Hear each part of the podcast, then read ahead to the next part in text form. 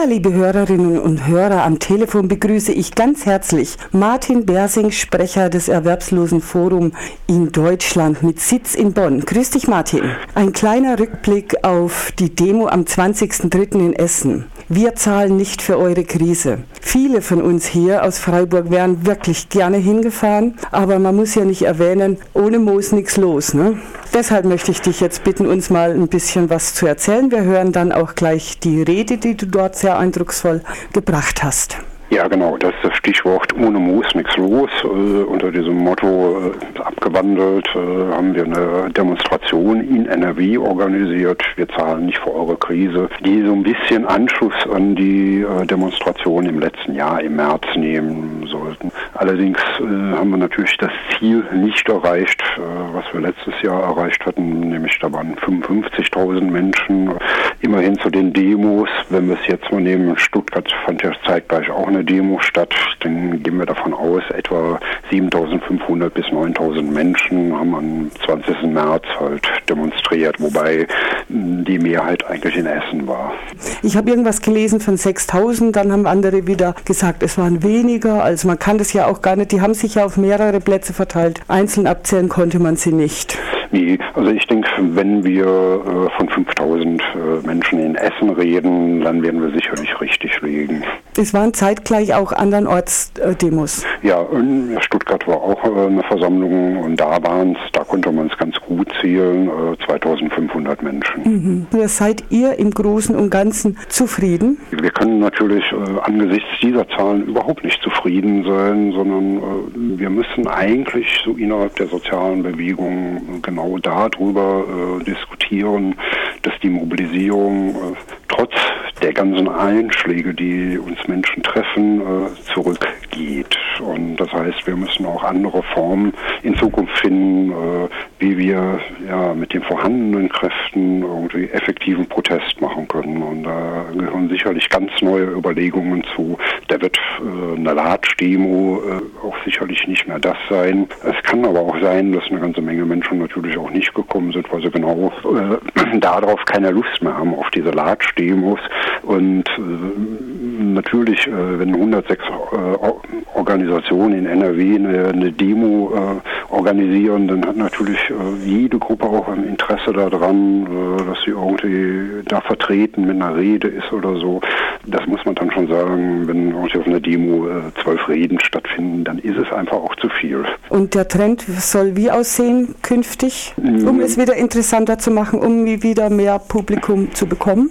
Sicherlich äh, brauchen wir ganz andere Aktionsformen, wo wir äh, nicht die Demonstranten einfach dazu einladen, sie sollen mitlatschen, sondern äh, wo das Ganze wieder Spaß machen kann, wo, wo Aktionen stattfinden, wo man auch das Gefühl hat, man bewegt etwas. Mhm. Man braucht sich ja nur die Blockaden damals den Heiligen Damm angucken oder so. Das hat doch sehr viele Menschen bewegt und ähnliche Aktionen kann man sich natürlich auch vorstellen. Es müssen nicht immer Blockaden sein, es könnten halt auch mal ganz andere Dinge sein, die man ausprobieren muss. Denkst du, dass die Leute mittlerweile so resigniert sind, abgestumpft sind oder gar nicht mehr glauben, sie könnten etwas bewegen?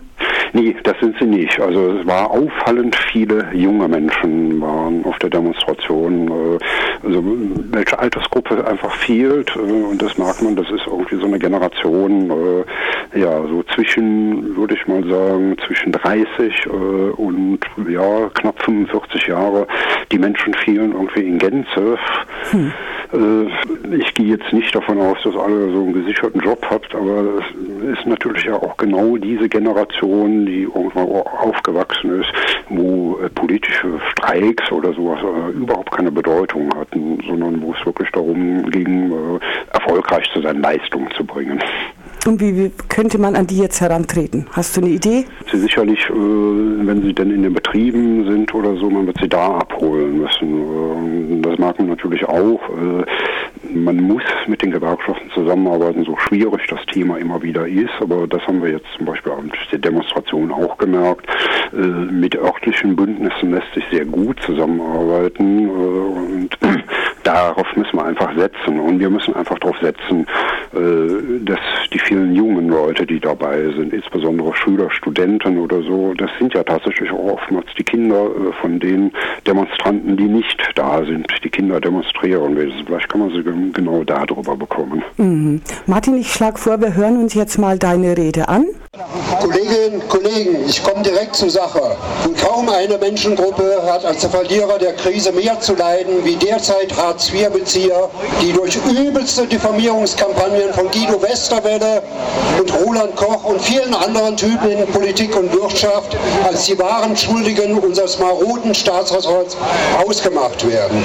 Das erinnert an den Sozialrassismus von Jörg Haider. Unwahrheiten gegen Erwerbslose Stimmung macht, um Lohndrückerei und weitere Kürzungen im Sozialbereich durchzusetzen, der überschreitet eindeutig die Grenze des Erträglichen.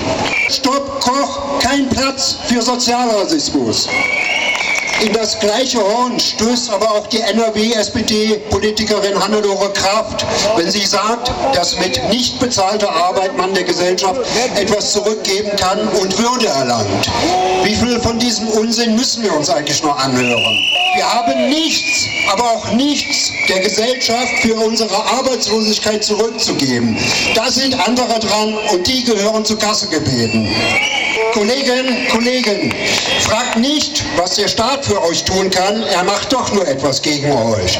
Fragt lieber, wie wir den Profiteuren und ihren Helfern, wie wir sie massiv in ihren Geschäften stören können.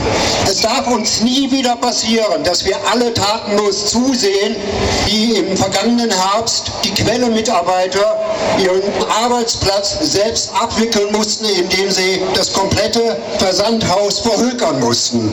Und wie das weitere Leben der Mitarbeiter sich gestaltet, könnt ihr euch leicht vorstellen. Die Ende der Spirale ist das Hartz IV, dieses unwürdige Hartz IV. Eine schlimmere Verwertung der menschlichen Arbeitskraft kann es kaum geben.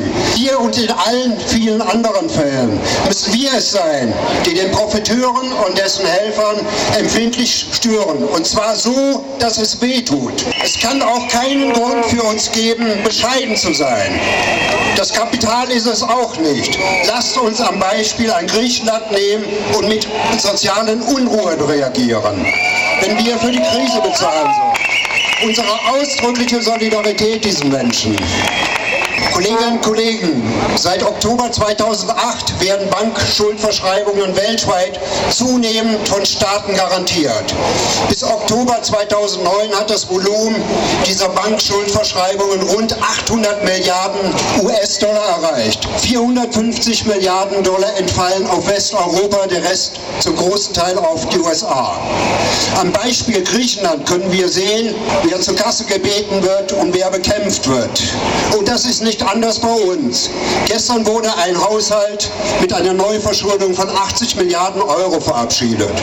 Die Neuverschuldung wurde aber nicht etwa für uns gemacht, sondern um die Löcher zu stopfen, die die Rettungsprogramme für das Kapital verwendet hatte. Wir müssen uns deshalb keine Hemmungen auferlegen. Die Reichen schwimmen schon wieder in Geld und wissen nicht, wohin damit. Das Spielcasino ist schon wieder eröffnet die nächste Finanzblase wird kräftig aufgepumpt. In nur wenigen Ländern müssen Topverdiener so wenig abführen wie in Deutschland. Würden in Deutschland Unternehmer und Vermögende so besteuert wie im Schnitt der OECD-Länder, kämen 75 Milliarden Euro pro Jahr mehr in unsere Staatskasse. Da wäre schon fast das Loch gestopft, das die Rettungsfolge im Gefolge der Finanzkrise in den Bundeshaushalt gerissen hat. Wir wollen aber noch mehr. Wir wollen, dass die Reichen ihre Staatsfinanzen auf eigene Rechnung sanieren. Für uns wollen wir höhere Löhne, bessere Sozialleistungen. Deswegen muss das Steueraufkommen der Reichen drastisch erhöht werden. Zum Schluss, kein Erwerbsloser hat der Gesellschaft für seine Arbeitslosigkeit etwas zurückzugeben. Kein Mensch sollte für Hungerlöhne arbeiten. Solche Unternehmen sollen zusehen, wie sie zurechtkommen. Wir müssen den Menschen in der Durchsetzung ihrer Rechte unterstützen, wir verhindern, dass die Hage die Leistung kürzt. Wir haben viel zu tun. Deshalb ein gesetzlichen Mindestlohn von 10 Euro, 500 Euro Regelsatz sofort, Abschaffung von Hartz IV, Stärkung der Arbeitslosenversicherung, eine 30-Stunden-Woche bei vollem Lohn und Personalausgleich. Stopp Westerwelle, Stopp Koch, kein Platz für Sozialrassismus.